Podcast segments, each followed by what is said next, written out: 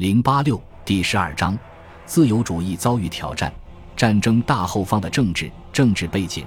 战前的欧洲有四大工业国家：英国、德国、意大利、法国和两大幅员辽阔的农业帝国——奥匈帝国和沙皇俄国主导。一九一四年八月爆发的战争给这些政体带来了三大问题：第一，内部矛盾亟待解决，然后才能对外作战；第二，政治家和士兵需要在几年的和平共处之后重新处理他们的关系。第三，国家需要扩张政权，以调动人力物力对外作战。不同的国家在不同时间以不同方式应对这些挑战，结果也不尽相同。没有一个国家能够逃离战争风暴。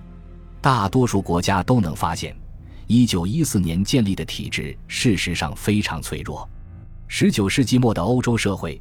依赖自身所拥有的巨大财富和权力，专注于特定领域，拥有教育程度越来越优良的产业工人，不能指望他们接受从属关系，有序社会和有序工业需要的从属关系，胁迫是无效的。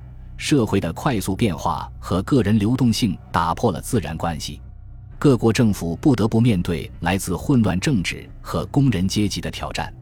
战后的政治体制也各不相同。各种形式的政体让人眼花缭乱。作为当时主要欧洲国家的英国，已经持续开展了一个多世纪的工业化运动，而美、法、德等国也早已从19世纪中期迅速崛起，并在20世纪的最初十年间实现了跨越式发展。相比之下，意大利和日本则是从19世纪90年代异军突起，同期的沙俄则因为沙皇的不作为。工业化进程一波三折，工农业间的社会和政治平衡也随之发生变化。同样发生变化的还有中产阶级的规模和人员结构。中产阶级和工人阶级享有等量的工业产品和财富。此外，这几个大国的管理体系也大相径庭。尽管所有国家都实行君主制的政体，尽管所有国家都广泛开展民选，组建了国民代表大会。但实际上，国与国之间的管理体系完全不是一回事。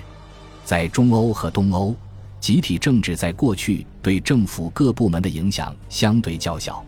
德国政府则是由德皇及皇室掌控，德国首相和各部长无需经由德意志帝国议会任命通过，只需要在德皇、皇室和军队的辅助下统领国家。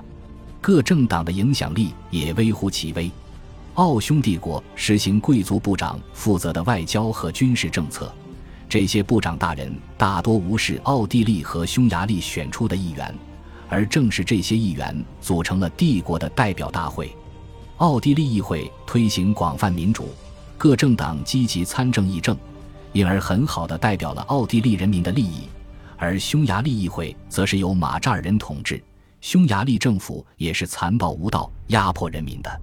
在俄国，沙皇及其幕僚大权独揽，情况比匈牙利更恶劣。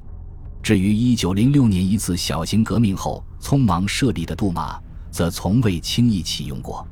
在西方，国家的治理结构更凸显了社会的复杂本质。意大利是一个君主立宪制国家，国家大权掌握在一个政党手中，他们主导国会和执行政府。但是各种政党权力薄弱、杂乱无章，也是由于这种政党间的杂乱无章，这个国家本身对意大利社会影响不大。在英国，另一个君主立宪制国家，各类政治党派井然有序，能够创建强有力的政权。但是同样的，国家对社会影响很少。在法国，旗下议院权力很大，能够组织政府或推翻政府。其执行政府本身制度不健全，政党无组织纪律可言。然而，相较英国和意大利来说，其国家大权更依赖法国社会本身。